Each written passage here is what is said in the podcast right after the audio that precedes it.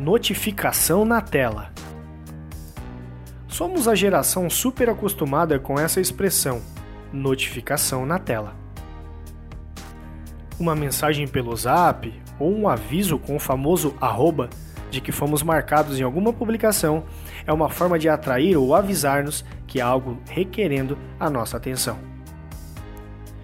Um rei chamado Belsazar citado em Daniel capítulo 5 nos tempos bíblicos, possivelmente tenha sido o primeiro homem da história a receber uma notificação na tela. Isso aconteceu em um banquete dado por ele aos seus grandes.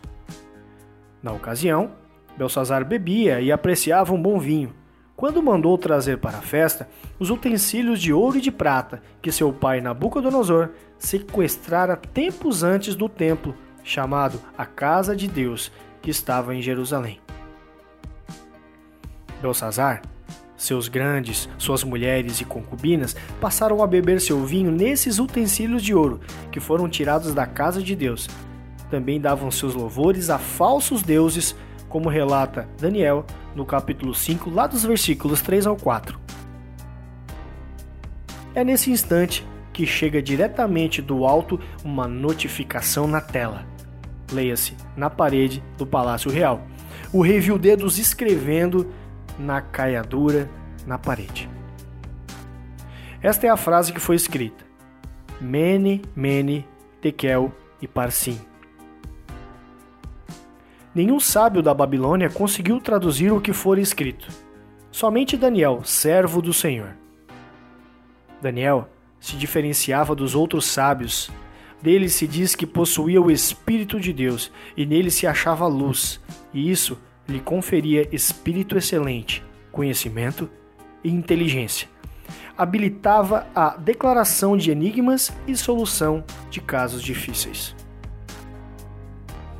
A interpretação dada por Daniel àquela notificação está nos versos 26 ao 28 e foi a seguinte: Mene Deus contou os dias do teu reino e pôs fim nele. Tekel, foste pesado na balança e foste achado em falta.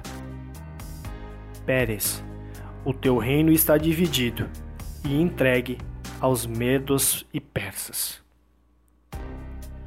Belsazar não tinha nenhum compromisso com a fé de Daniel, mas compreendeu e concordou que estava correta a interpretação. Ora, se com um incrédulo o Senhor notifica, imagine os seus filhos amados. Muitas vezes também somos notificados, seja por palavra, por texto ou circunstâncias, e como Belsazar não compreendemos. Receber bom conselho de pessoas tementes a Deus pode ser um diferencial importante para alinhar nossa jornada e livrar-nos de chegar à perdição de Belsazar.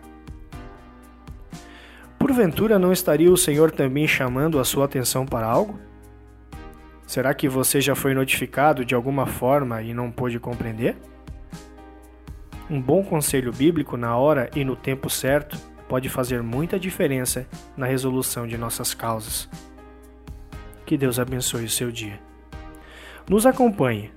Logo publicaremos uma continuação para notificação na tela.